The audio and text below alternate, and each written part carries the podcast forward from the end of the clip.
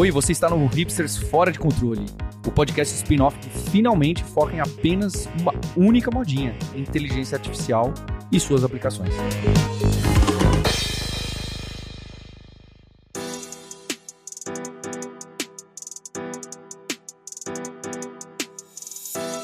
Olá, hipsters! Bem-vindos e bem-vindas a mais um episódio do spin-off do seu podcast favorito, seu Hipsters Fora de Controle, em que a gente traz aqui semanalmente conversas, entrevistas, dicas, explorações, ferramentas de IA que estão pintando aí, que estão mudando ou vão mudar o mercado. Aqui é o Marcos Mendes e nessa semana tenho aqui o Guilherme Silveira, criador do teste de Silveira e também Chief Innovation Officer da Alura. Tudo bem? Tudo bom, animado para hoje. Boa, Sérgio Lopes também está por aqui, CTO da Alura. Olá, pessoal e Fabrício Carraro, viajante poliglota, host do podcast Deve Sem Fronteiras e Program Manager da Alura. Tudo bem? Tudo ótimo, chegando aqui para mais uma semana interessante. Vamos lá. Na semana passada, que eu não pude acompanhar, fiquei bem interessado no teste de Silveira enquanto editava e depois escutava mesmo o podcast. Tô curioso porque eu sei que ao longo dessa semana vocês investigaram bastante ou o que já existia, ou ferramentas novas que pintaram por aí que são candidatas a pelo menos uma das três categorias cumprir o teste de Silveira. Eu sei que o Gui tem algo a dizer a respeito de um paper que pintou aí da Google DeepMind que promissor, talvez? Diga lá. Foi muito legal, né? Acho que foi o Sérgio, você que compartilhou, né, primeiro. E aí eu já fiquei desesperado na rua, já falei pra falar, gente do céu. Então saiu né, um artigo do DeepMind, uma pesquisa publicada na Nature para publicação, em que hum, é, eles criam dois algoritmos, né? É basicamente isso, né? Criam dois algoritmos para resolver, ou talvez mais, para resolver certos problemas em certas condições, né? Então tem um problema clássico da são problemas de combinatória, não são os problemas da minha área mais específica, né? Até porque eu não tenho área específica, mas é, ele, então talvez eu fale alguma bobagem no caminho, mas um dos problemas é o problema da mochila, né? O problema da mochila, para quem era do CD, era o problema do CD, mas é o problema do container também. Imagina que você tem um, vários containers no navio e você tem que colocar as coisas para despachar. Então, onde que eu coloco as coisas de forma a minimizar a quantidade de containers, né? Eu tenho vários itens. Se eu sair colocando aleatoriamente, um, talvez eu entupa, não caiba mais coisa num container, sendo que eu podia ter colocado de outra forma e seria melhor, né? Para quem tem crianças, é, eu tenho duas mochilas, três mochilas, eu quero colocar o mínimo de mochilas possível que eu tenho que levar para levar tudo que eu tenho que levar na viagem. Eu chamo o problema da mochila, tá? O problema da mochila é o ladrão chega num lugar e ele tem que roubar o máximo de coisas possíveis que caibam na mochila dele. E aí você deixa mais difícil, né? Porque tem que ser o máximo de valor possível, etc e tal. Então é um problema tradicional da computação e eles rodaram uma estrutura, né? Acho que é uma arquitetura em cima de uma LLM, então quer dizer, a LLM faz parte dessa arquitetura computacional para encontrar algoritmos, né? Então tem a LLM, tem algoritmo genético, tem várias coisas, né? Tudo distribuído, paralelizado, não sei o quê.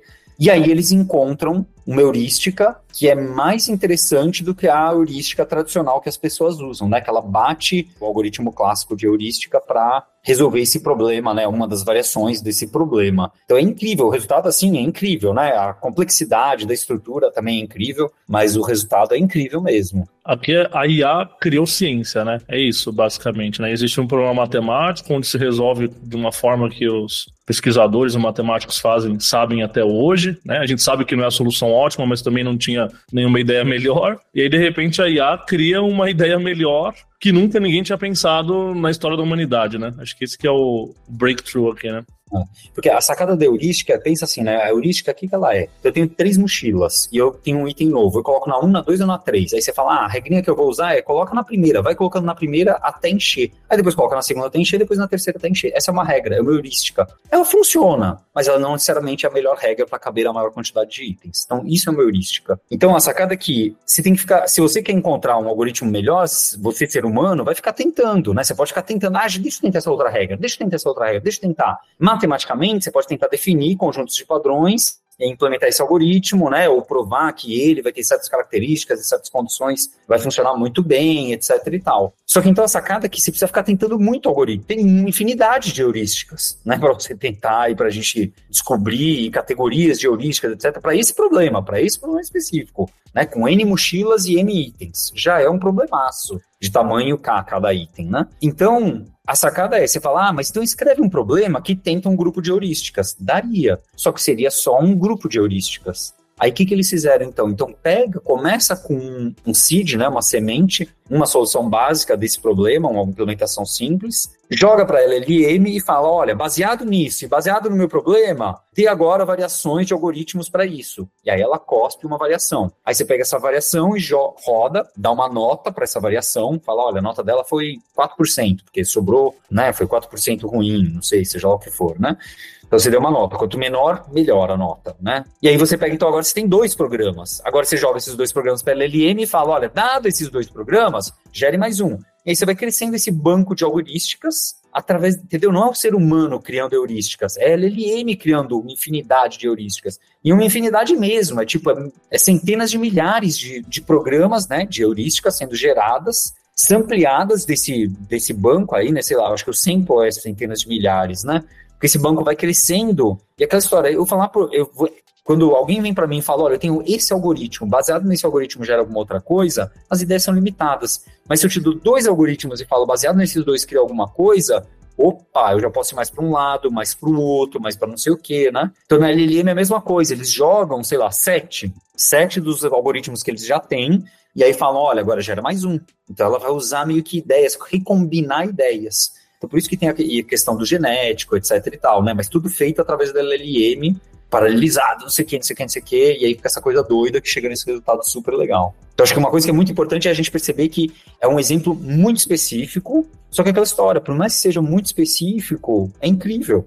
É incrível. Né? Ele criou algo que ia levar, né? Não é que seria impossível para um ser humano criar, não é disso que a gente está falando, né? Lá atrás, no outro episódio também, a gente não estava falando sobre algo que era impossível. Mas é algo que os seres humanos iam demorar muito tempo para criar, né? Muito tempo. E aí o computador levou muito tempo, só que paralelizado foi só colocar o dinheiro, né? Eles colocaram o dinheiro do investimento de seja lá quem for que patrocinou, e Google, né? Seja lá quem for, e saiu um algoritmo, ponto, né? Com o tempo, saiu um algoritmo.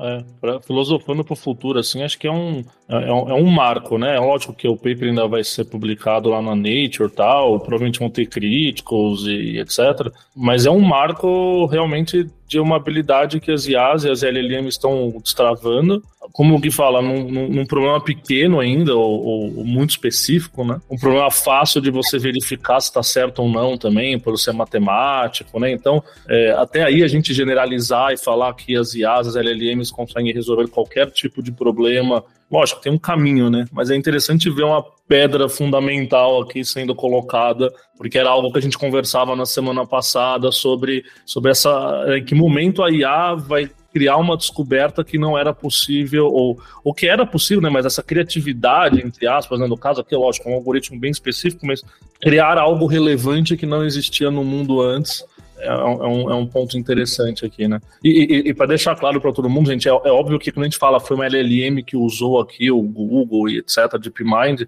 é, não é para você, né, crianças, não tentem isso em casa, tá? Não vai funcionar, não é chegar lá no no chat GPT e falar faz um algoritmo para mim, não é isso, né? São, são Eu testei isso.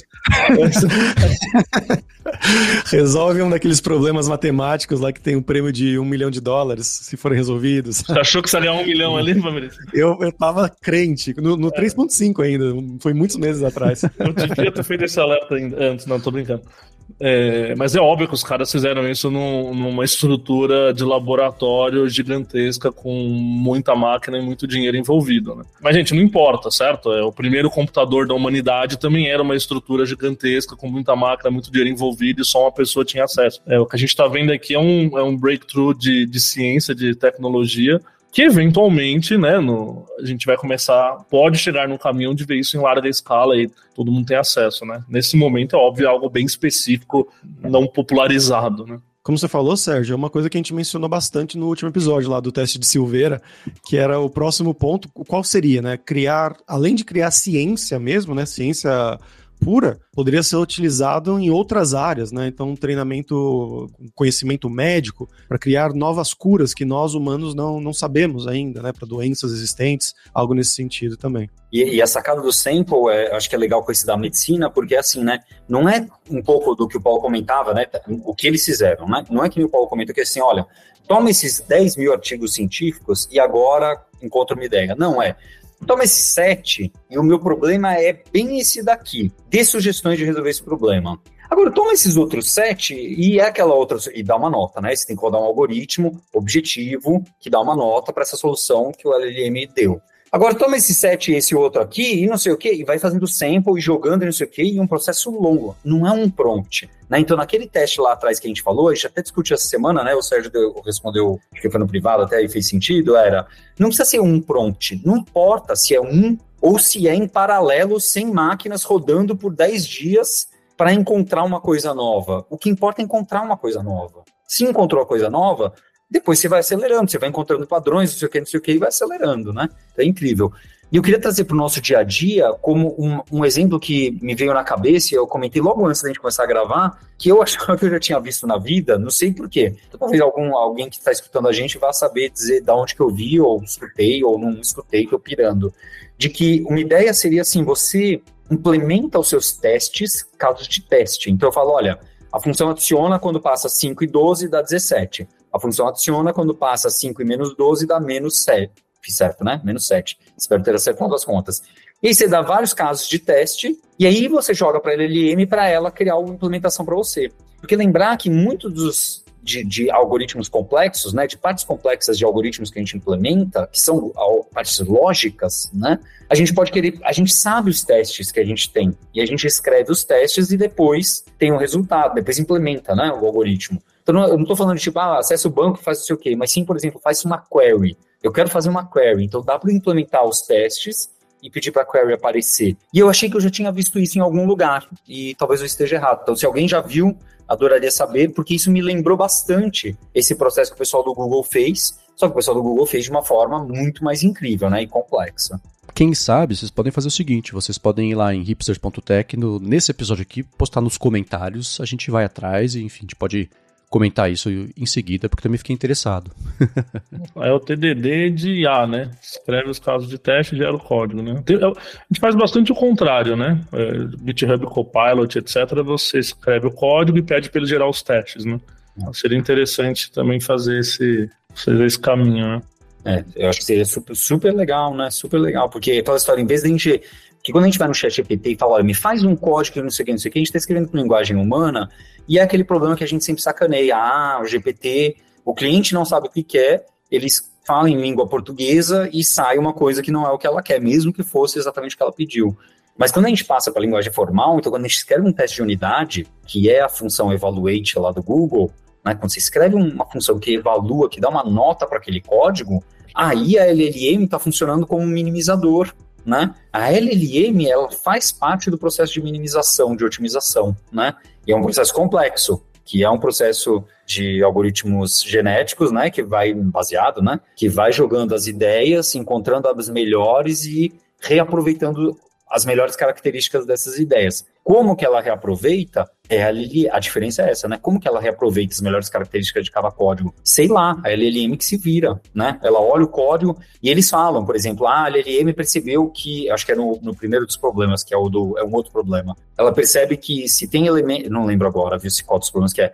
Ela percebe, ah, se tem um elemento é, X na posição Y e na menos Y, é equivalente. E ela chama isso de reflexão. Menos i quer dizer de trás para frente, na posição i, tá? E aí, vários dos algoritmos começam a trabalhar com essa característica de reflexão, sabe? A característica aparece lá e ela é trabalhada em vários dos algoritmos. Então, o genético não é mais que nem era antes, que era tipo, ah, eu tenho uma característica que é de, vai de 0 a 1, um, decimal ou não, etc. Não, é, é a estrutura do código. E quem decide se essa estrutura fica ou não fica é LLM. Então, é, é muito, muito interessante, né? Muito interessante. Eu, eu gosto muito, eu me identifico muito, porque quando eu era criança, eu adorava encontrar algoritmos para divisão de 7, divisão de 17, divisão de 13. E como que eu encontrava algoritmo de divisão? Você fica testando. Você fala, não, deixa eu tentar essa ideia. Não, mas e se eu pegar os dois últimos dígitos e somar e dar uma pirueta nele? E se não sei o quê? Aí você volta e tenta os dois últimos dígitos de novo. Você volta e não sei o quê. Né? Criança tenta isso. E é super legal, né? Então, me lembra muito isso, esse processo, né? Esse processo humano de explorar características, etc.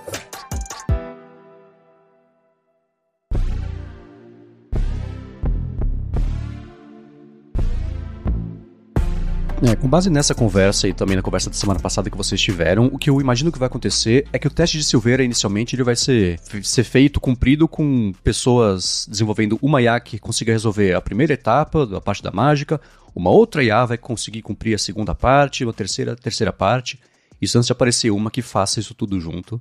E bacana ver que, pelo menos nesse caso, chegou pertinho aí de uma dessas categorias. E uma também foi um outro estudo que pintou esse por conta da OpenAI, é, eles chamaram de Weak to Strong Generalization, que é basicamente o seguinte: eles falam, hoje em dia, para fazer o alinhamento, você tem a, o aprendizado por reforço com feedback humano. Então, a IA vai dando notas, é o que a gente acabou de falar, na verdade, até chegar na resposta. O que eles querem testar, eles até lançaram uma bolsa que eu vou comentar já já, é um esquema que você tenha uma IA menos poderosa fazendo o papel do humano para desenvolver a IA mais poderosa. O que eles fizeram foi usar um modelo no nível do GPT-2 para supervisionar o fine-tuning do GPT-4 e o resultado ali ficou próximo do GPT-3, do 3,5. Não é incrível, mas já é uma coisa que há seis meses não acontecia. Então, é o comecinho aí dessa história.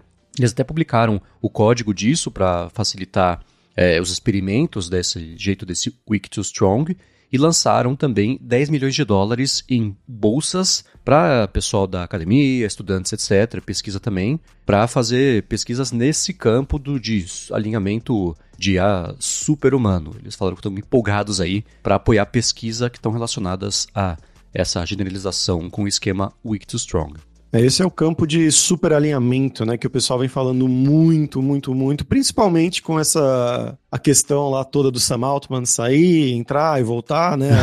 Isso também foi bastante levantado, né, que teria sido por possibilidade de acelerar um, um sistema, né, um, um modelo que não estaria necessariamente tão bem alinhado, é, enfim, algo nesse sentido, né? E também a gente fala, né, quando você vai ver entrevistas de desses pais da IA, né, como o, o Geoffrey Hilton, que é um dos os caras que tem o maior PIDUM, né, a possibilidade que o mundo vai acabar por causa da IA é, do mundo aí, né, falando, ele até saiu da Google por causa disso. Eles falam, né, que uma IA não alinhada é o maior perigo para a humanidade, que, é que você vai fazer, um exemplo que eles davam era, você vai pedir para ela produzir clipes de papel. E aí ela começa, ah, legal, eu sou uma IA inteligente, eu começo a produzir clipes de papel. E eles começam a ver que para produzir clipes de papel, né, precisa de metal, né, de ferro e tudo mais. E ele vai começar a explorar as, a Terra, né, o planeta Terra, os minérios e tudo mais, e vai começar a ver, ah, isso aqui, os humanos estão querendo me desligar. Então eles estão bloqueando a minha atividade que de criar mais clipes de papel. Então eu vou acabar, vou matar todos os humanos para isso não acontecer, ou então algo, né? Tipo, eu vou remover o ferro no sangue dos seres humanos para poder criar mais clipes de papel. Isso é uma extrapolação bizarra do que seria, né, uma IA não alinhada. Então esse é o problema de superalinhamento que eles querem resolver, né? Tipo, como você fazer que uma IA no futuro, que ela vai ser muito, né, níveis de inteligência maior, né, imaginamos, maior do que o ser humano, que ela respeite, que ela respeite as operações, né, faça o que nós queremos e não o, o que ela quer. E aí vem papo de filosófico de consciência e tudo mais, mas é, são pesquisas é, nessa, nessa área e a OpenAI, eles sempre, né, desde que eles surgiram como uma empresa, uma ONG, né, uma empresa sem fins lucrativos, na verdade, que quer buscar uma EDI, né, uma inteligência artificial geral. Esse problema da, do superalinhamento é um, o principal problema deles, na verdade. Né? Tanto a criação dessa EDI quanto uma criação de uma EDI que esteja alinhada. E foi exatamente isso que você falou, Marcos. É, imagina como que nós, seres humanos, vamos, vamos conseguir controlar, é, refinar, enfim, uma IA que é muito inteligente, muito mais inteligente do que nós. Esse aqui é o primeiro passo, né? Então, eles usando uma IA, como você falou, né? O GPT-2, bem mais é, pobre, é, podemos falar, bem mais é, fraca, para treinar uma IA muito mais inteligente, que seria o GPT-4, né? Níveis de grandeza mais inteligente, mais poderosa. E que seria o equivalente, né? O que a gente imagina que seria equivalente no futuro a nós, seres humanos, tentando elaborar ali, conversar e treinar uma, um GPT-7, um GPT-10, algo nesse sentido. Uhum. É, o lance do, do, isso do Pidum, até do Jeff Hinton, e esse exemplo né, do, do ferro, eu estava vendo uma entrevista com uma pesquisadora sobre segurança de IA, etc. Falou assim: O pior problema, né? Existe esse caso, esse estudo mesmo conceitual sobre uma IA super literal, né? Tipo o gênio da lâmpada que cumpre literalmente o pedido, sei lá, episódio do arquivo X, que o Mulder acha uma gênia da lâmpada, quero paz mundial, ela sobe com a humanidade. Pronto, tá resolvido. Né? Então, não seria levar desse jeito literal, mas sim até na parte de reinforcement learning, você ter uma IA que você faz um pedido e ela vai receber recompensa por cumprir o pedido. Ela acha um jeito mais fácil de dar a impressão de que ela cumpriu esse pedido, sem ter feito mesmo isso, mas ainda assim receber recompensa. Que esse seria um, um problema mais imediato e até pior, né? Quer dizer, não do que acabar a comunidade, mas ainda assim o pessoal entendeu. Então é, é, é, um pouco nisso. E uma outra coisa também é a preocupação das pessoas de ter uma IA treinando a outra ou validando a outra, que você, eliminando o humano na parte de tomada de decisão, né? Quando o bicho pegar de verdade, você ter uma IA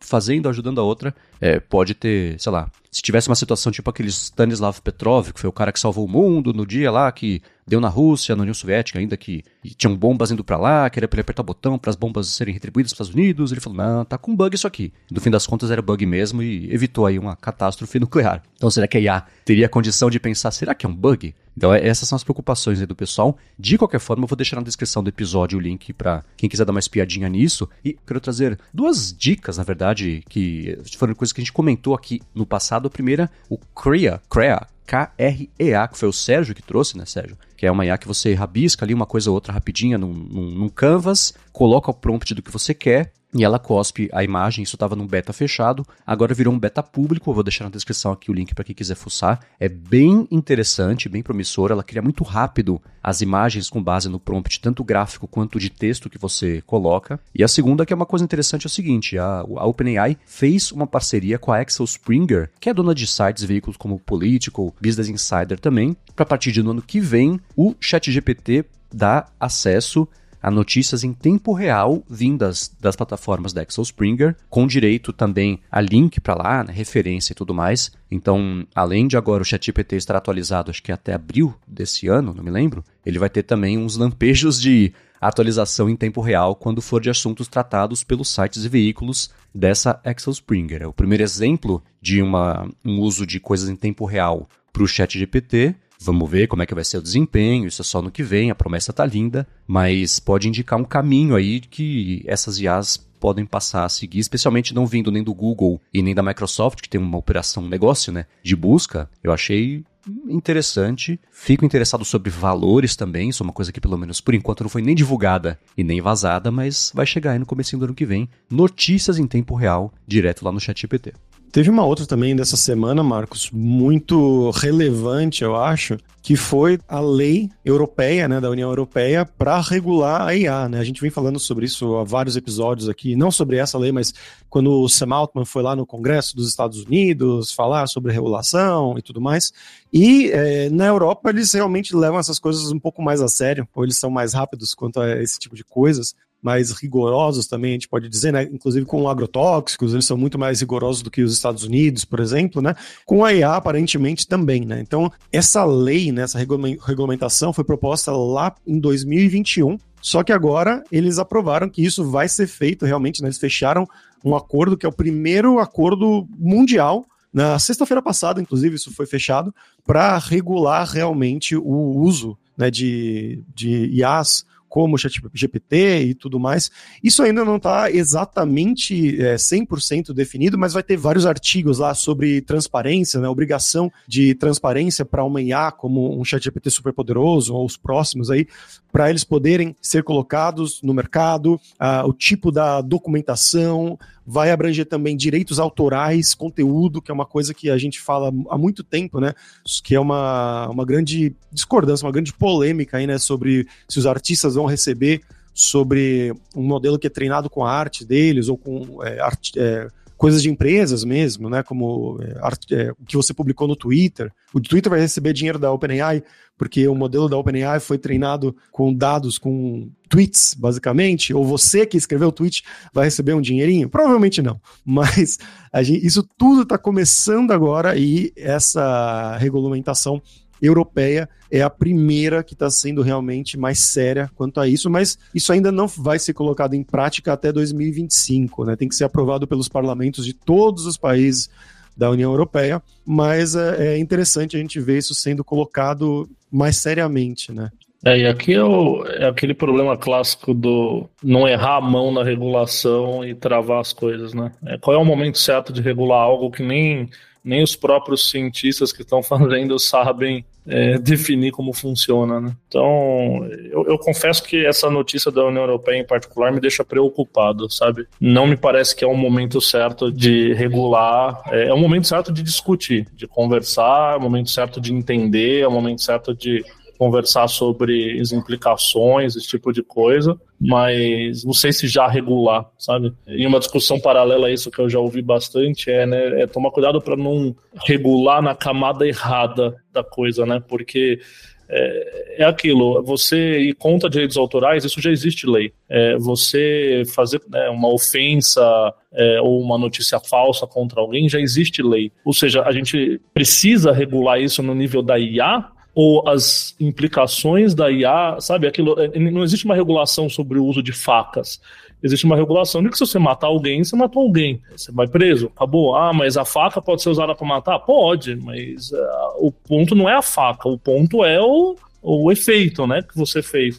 E aí existe uma, uma preocupação da gente estar. Tá, a gente está discutindo regulação no ponto errado aqui, né? A gente é, teria que discutir os efeitos e regular os efeitos e a lei cobrir os efeitos. E não necessariamente é, regular a IA, né? Aquilo que, por exemplo, o Biden fez lá atrás, ah, o número de operações por segundo que os servidores. Cara, parece um negócio assim, é, ridículo e baixo nível e o problema não é o número de operações por segundo. Se aquela regulação primeiro não vai funcionar e se funcionar, ela só vai fazer o efeito contrário. Ela vai incentivar as pessoas a fazerem o máximo com menos operações por segundo possível.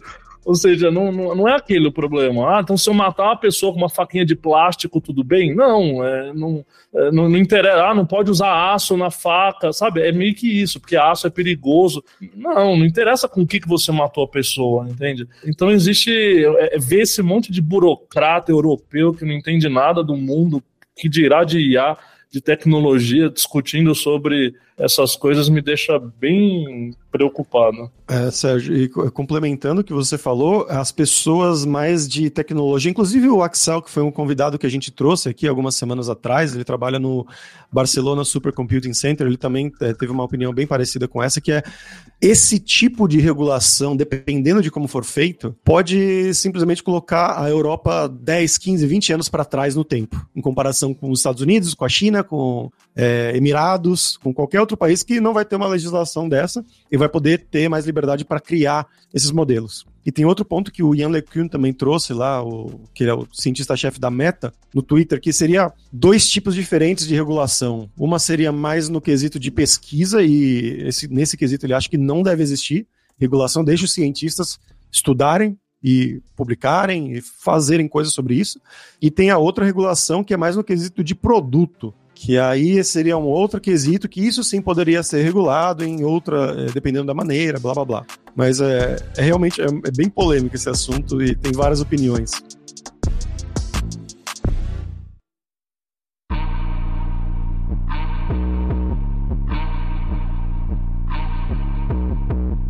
E sobre a Europa, Fabrício, eu gostei do seu, do seu gancho, porque a minha a notícia da semana que mais me empolgou foi aquela empresa francesa, olha a ironia então, né? Como não tem regulação ainda, a França tá mandando ver, que é a Mistral, né? A Mistral AI, que é uma empresa francesa que tem sete meses de idade, já captou dinheiro adoidado, é um pessoal ex-Google e ex-Meta que, que abriu lá. E eles lançaram um modelo novo essa semana que meio que revirou o mercado de modelos open source de ponta cabeça.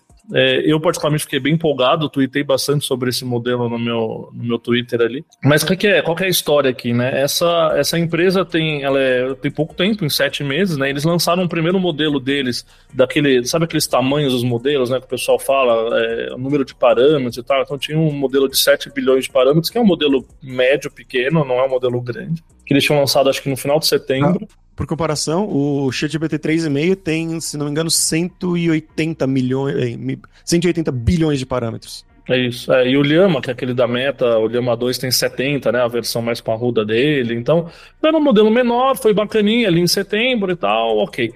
E aí, semana passada, eles lançaram o Mixtral, né? É uma, uma trocadilho com o nome dele lá, o Mistral é o nome da empresa, e vem o Mixtral que é um, um, modelo que usa uma outra técnica, tá bom? Eu não vou ousar descrever cientificamente a técnica, mas ela é basicamente, ela vem de Mixture of Experts, mistura de experts. Ele usa oito modelos de 7B ali, então, tanto que a sigla dele é Mixtral 8x7B, e é basicamente como se fossem modelos com, com capacidades ou com especialidades diferentes trabalhando em conjunto para resolver um problema, ok?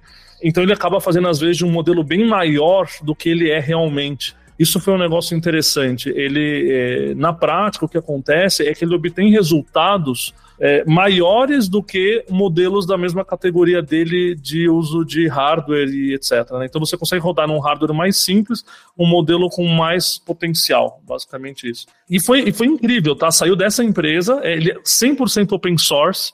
É, eu achei muito bacana que eu vi um comentário no Twitter falando assim, cara, olha, olha a diferença entre um lançamento. Semana passada teve o um lançamento do Gemini do Google, né? O lançamento de uma Big Tech com marketing e de uma tech. É, o Google fez aquele estardalhaço com, com posts e vídeos e marketings e etc. É, e passou dois dias, sei lá, pouca gente fala do Gemini. E esses caras, eles lançaram um link pro torrent, foi isso. Basicamente, o, o, o press release deles foi um tweet para um torrent, e tem uma semana que as pessoas não param de falar desses caras, sabe? Então, assim, é aí que você vê que a, tecnologia por si só é, é, o que fala tudo, né? Mas, enfim, é uma, uma, uma piada aí, mas interessante.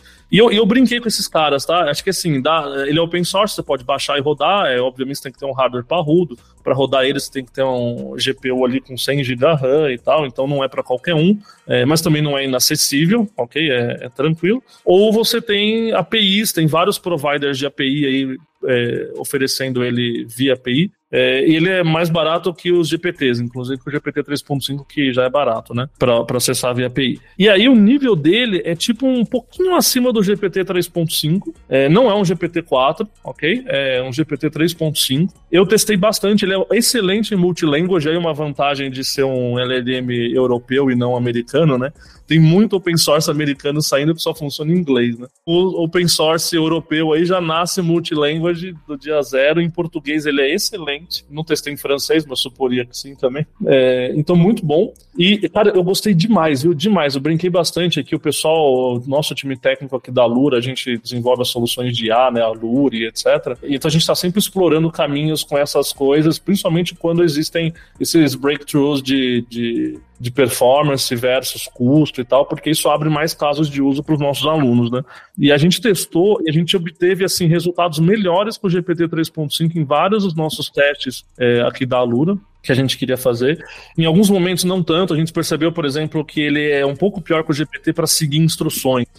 Somente aquelas instruções do tipo não faça tal coisa, sabe? É, o, o, GPT hoje ele já foi tão é, refinado com instruct based ali, né? O pessoal fala que ele obedece bem. Quando você fala não faça tal coisa, ele obedece. É, o Mistral a gente sentiu que ele é um pouquinho mais fraco. Às vezes você fala não faz tal coisa, mas se o usuário pede, ele faz, sabe? Mas enfim, dá, dá para resolver um monte de problemas, um monte de questões interessantes. A gente já está vendo aqui, mapeando para alguns cenários da Lura.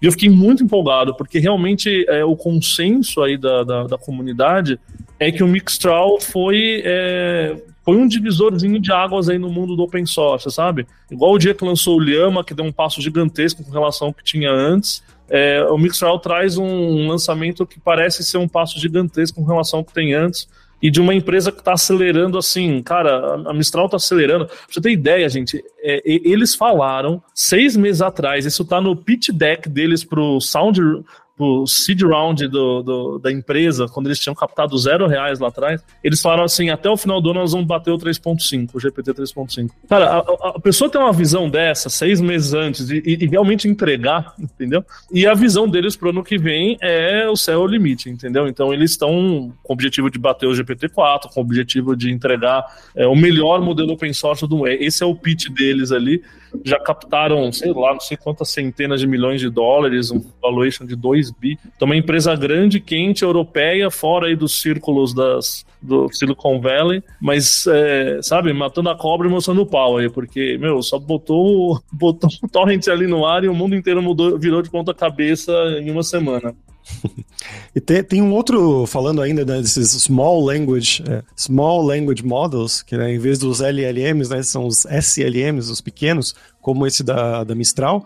Foi anunciado também essa semana, o Satya Nadella lá, Microsoft, o possível substituto do, do GPT, né, para da Microsoft, que é um modelo pequenininho, na verdade, né, o Phi 2, que eles testaram e aparentemente nos testes ele desempenhou melhor nos benchmarks do que o Mistral de, de 7 bilhões e também melhor do que o Gemini Nano, que a gente falou da Google, né, na, nas últimas semanas aí que foi lançado lá, e ele é um modelo inclusive bem menor do que do que ambos. O Mistral, como o Sérgio falou, tem 7 bilhões de parâmetros, esse Phi 2 tem só 2.7 bi, o Gemini Nano, né, que é o pequenininho que eles estão pensando em usar para telefones é, Pixel, por exemplo, eles têm 3.2, então ele é menor do que os dois, e aparentemente ele performou nesses benchmarks, pelo menos de acordo com os, os números dados pela, pelo Nadella, né, no blog da Microsoft também, performou melhor do que ambos. Ele está disponível lá no Hugging Face, para quem quiser testar, né, quem quiser usar um pouquinho, mas também é um dos outros que, que promete aí para os próximos anos, né, vamos ver. Eles estavam precisando de alguma coisa, ter alguma coisa na manga, em comparação né, com a OpenAI, com os modelos GPT,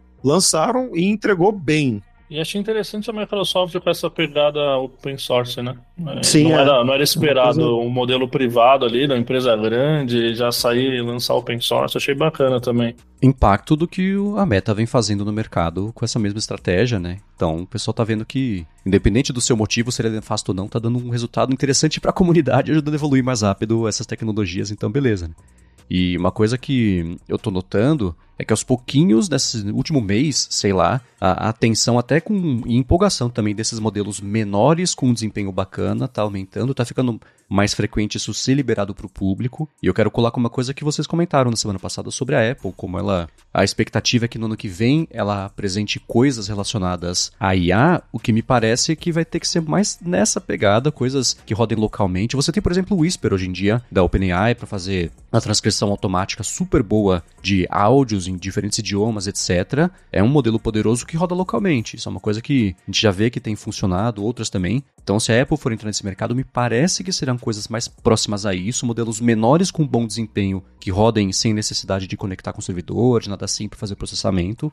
E se isso acontecer, e como a gente está vendo acontecer com outras empresas, aí pode ser bem interessante e promissor aqui no fim do ano que vem, por exemplo, que a gente vai estar tá comentando. Agora, uma coisa que eu achei bem interessante também é promissora, e isso certamente vai acontecer no mercado de notícias no futuro não tão distante assim, foi um projeto que o Sérgio compartilhou com a gente nessa semana, que é o Channel One.ai. Tem um link na descrição que já tem uma, um exemplo do que eles pretendem fazer, que é um canal de notícias 100% feito com inteligências artificiais. A, a, gente, acho que por ter mais contato e ficar fuçando nesses modelos, etc., agora você bate o olho, você vê quando a boca tá batendo 95% que a pessoa tá dizendo, ah, é uma AI aqui falando com a câmera, né? Mas ainda assim.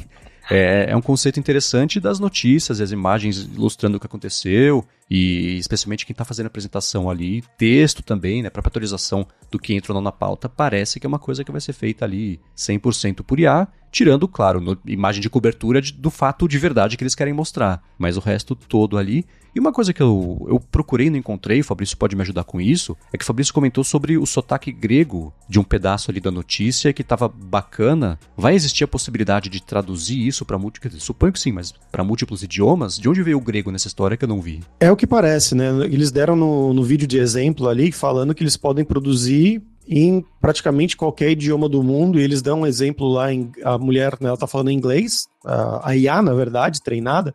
Isso é algo parecido com o que a gente falou da HeyGen, né, que você treina um avatar de uma pessoa, e aí você só passa o texto e ela começa a falar o texto de uma maneira natural. No vídeo, né, ela tá falando em inglês com você e ela fala, eu sou uma IA, é, isso aqui foi tudo digitado, né, isso aqui é um texto digitado, e aí ela começa a falar também, ah, eu sou treinada em outros idiomas também. E ela começa a falar em grego, depois ela fala em Tamil, se não me engano, que é uma das línguas lá da Índia. Depois ela fala em Tagalog, que é a língua das Filipinas. E é, as, o Tamil e o Tagalog eu vou ficar devendo, mas o grego eu falo, então eu sei que ela, o sotaque dela tava bom, assim, dava para você sentir, como na maioria dessas IAs, um leve inglesinho, assim, no, bem no fundo, mas era muito bom, assim, você imaginaria que é uma pessoa, imagina uma, uma pessoa com pais brasileiros que foi criada nos Estados Unidos, algo nesse sentido. Assim. Então ela uhum. fala português fluente, mas às vezes você nota alguma influência ali. E eu fiquei bem animado também, assim, porque eu gosto bastante dessas coisas de imagem e de vídeo. Em, em geral, elas me impressionam bastante. A gente tem feito algumas coisas, né? O Marcos ajudou a gente é, com o, o Hey Gen, para fazer umas coisas com o Paulo Silveira, né, nosso CEO aqui. Na verdade, a gente está chamando ele de Saulo Pilveira, né, que é o Paulo Silveira do Multiverso. então, sempre mandando imagens, vídeos do Paulo, mas gerados por texto, basicamente, né, treinados no Avatar. Isso aqui vai ser mais uma opção. E aí, para notícias, né, que é o foco deles, esse Channel One aí. E teve também mais outro que eu achei bem bacana, assim, bem interessante, na verdade, que é, eu acho que é um que vai ser maravilhoso para imobiliárias, que basicamente se chama SMURF, né? Streamable Memory Efficient Radiance Fields for Real-Time Language Scene Exploration. Nome gigante, eles reduziram para SMURF, mas não é SMURF dos Smurfs lá, os azulzinhos, é com a letra E. E basicamente você vai poder tirar fotos de um ambiente, né, de um quarto, de um apartamento, e ele consegue criar generativamente um vídeo é, usando IA, né, um vídeo daquele lugar. E aí você vai colocando todas as fotos. Imagina que tem alguma forma de estruturar isso também, né? Então, ah, esse banheiro fica do lado esquerdo, é nessa porta aqui que você entra pro banheiro, alguma coisa nesse sentido, né? Eu não usei por dentro, só vi o, o vídeo de, de anúncio deles. Mas é mais isso, né? Mais pessoas publicando possíveis produtos que se utilizam de IA generativa para gerar coisas que podem ser útil, úteis para o mercado, né? Como a gente estava brincando, né? o Quinto Andar, uma dessas empresas de imobiliária aí famosas no Brasil, poderia, por exemplo, ter o próprio modelo deles ou é, usar isso aqui as a service no futuro, se isso for uma, uma possibilidade para só tirar a foto lá da casa, você já gera o vídeo, em vez de ter uma pessoa gerando o vídeo, que depois tem que ter outra pessoa cortando para ficar de um jeito ideal, só tira as fotos, ou o próprio proprietário consegue tirar as fotos, e aí já gera o vídeo automaticamente, talvez melhorando a qualidade, até, enfim. Fica também questões éticas para discutir sobre isso, né? De é, fotógrafos, enfim, isso é uma coisa que eu não quero entrar agora nesse momento, mas eu achei bem interessante essa. É, mais uma ferramenta aí, né? Que pode talvez ajudar no futuro. Sim, o que é interessante, o vídeo vai estar aqui na descrição para quem quiser ver, é que eles mostram o desempenho da ferramenta deles comparado com os modelos que existem hoje no mercado. E para quem já fuçou com isso, sabe que dependendo do ângulo que você virar ali essa recomposição tridimensional do ambiente, dá uma derretida na coisa, fica meio surreal assim, né? especialmente parte de teto, as quinas da, das paredes, coisa assim, ou quando você vai muito para trás de um objeto. E o que eles fizeram, eles explicam que eles mexeram no jeito de segmentar essa tridimensionalidade com mais de uma foto versus os modelos anteriores que usam menos fotos a partir de uma foto tendo reconstruir toda a parte do, do ambiente é, 3D daquele pedaço. Então é como, por exemplo, os Google hum, Satellite fotos lá do passado, que eles angulavam a câmera, acho que eram 30 ou 45 graus, e iam tirando múltiplas fotos disso, e nessa no, overlap entre elas, eles faziam o, mapeamento a parte 3D. É parecido com isso, eles usam mais de uma fonte das fotos para gerar um único objeto, um único pedaço ali da área, e com isso o desempenho visual fica muito mais preciso e é, é bem bacana. O Fabrício falou, comentou lance da imobiliária, eu não consigo não ver isso sendo usado no futuro não tão distante, especialmente se mais ferramentas agora aparecerem fazendo isso, porque parece. Não vou falar que ficou trivial criar o, o, o vídeo, porque eu não criei, e é a demonstração que o Google mostrou semana passada que dá para você uh, dar umas exageradas aí quando você quer, mas ainda assim, com o resto dos avanços que a gente tem visto de outras ferramentas, não imagino que estejamos distantes de terem mais de um, dois, três e fazendo isso muito bem feito, com acesso fácil, rodando do local, de novo o lance de rodar local, e enfim, gerando resultados bem bacanas. Bom, os links para todas essas notícias, as ferramentas, os estudos estão aqui na descrição. Lembrando que se vocês quiserem também, vocês podem em hipsters.tech acessar o post deste episódio para postar os comentários de vocês, para publicar as opiniões, perguntas também para a gente responder nos próximos episódios. E na descrição do episódio tem o um link para um formulário para vocês ajudarem a deixar o podcast mais bacana ainda, falando sobre quem vocês acham que pode pintar por aqui, os assuntos e etc. E um link muito especial que eu vou deixar na descrição também é o seguinte: o Sr. Fabrício Carraro, autor, foi publicado nessa semana um livro que eu sei que ele botou bastante tempo, investimento e paixão ali, quer falar mais uma vez sobre ele? Com certeza, Marcos. Então, é, a gente come, começou a ver, a gente da Alura que começou a ver isso de IA como uma coisa revolucionária e disruptiva mesmo, né? A gente realmente acredita que isso vai ser, e já está sendo, né? E vai ser cada vez mais presente na nossa vida. E como eu estava muito presente, a gente começou a pensar em escrever esse livro junto com a Casa do Código, que é a nossa editora aqui do nosso grupo Alura, e eu fiquei muito feliz de ter sido escolhido para ser essa pessoa, né, para escrever esse livro sobre inteligência artificial. Né? O, o, nome do livro é Inteligência Artificial e ChatGPT, da revolução dos modelos de IA generativa à engenharia de prompt. Então é para você que é uma pessoa que se interessa por tecnologia, ou para o seu pai, para sua mãe, para sua tia, para sua vizinha, né? Que, putz, eu acho legal, eu leio às vezes um, um artigo ali no, no UOL, no Olhar Digital, em algum site de fora, no Twitter, mas eu não entendo muito bem, eu quero saber um pouco mais, eu quero ir um pouquinho mais a fundo. Então lá eu começo explicando sobre tudo, né? O que é, de onde veio esse termo inteligência artificial, e depois vai entrando mais a fundo nesses modelos é, de linguagem, né? O que é um LLM, um modelo de linguagem, a evolução disso ao longo das décadas e quando que foi a mudança de chave ali que possibilitou a criação desses modelos que a gente está falando aqui toda semana, como o ChatGPT, o Bard, o Claude e, e todos esses outros, além de outros tópicos que a gente vai mais a fundo ainda de técnicas de engenharia de prompt, questões éticas, questões sobre o futuro, e também eu tenho até exemplo de código para você conseguir conectar ali, criar um programinha em Python para você conseguir conectar com a API da OpenAI. Então tem um pouquinho de tudo, mas é uma grande e boa, acredito, introdução que eu fiquei bem orgulhoso de ter sido publicado agora nessa semana. E o link, se você quiser comprar, o Marcos vai deixar aqui também na descrição do episódio, ou então lá direto na, no site da Casa do Código, só procurar ali o livro sobre inteligência artificial e ChatGPT. Legal, dei uma espiadinha. Fabrício, parabéns pelo lançamento. E para vocês que tiverem perguntas, comentários, também vocês podem chegar direto no Fabrício ou então postar aqui nos comentários desse post. Hipsters, obrigado pela audiência de vocês e na semana que vem tem mais. Hipsters, abraços, tchau.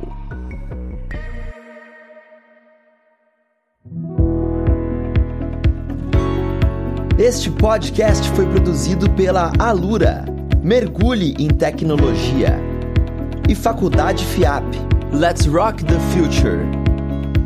Edição Rede Gigahertz de Podcasts.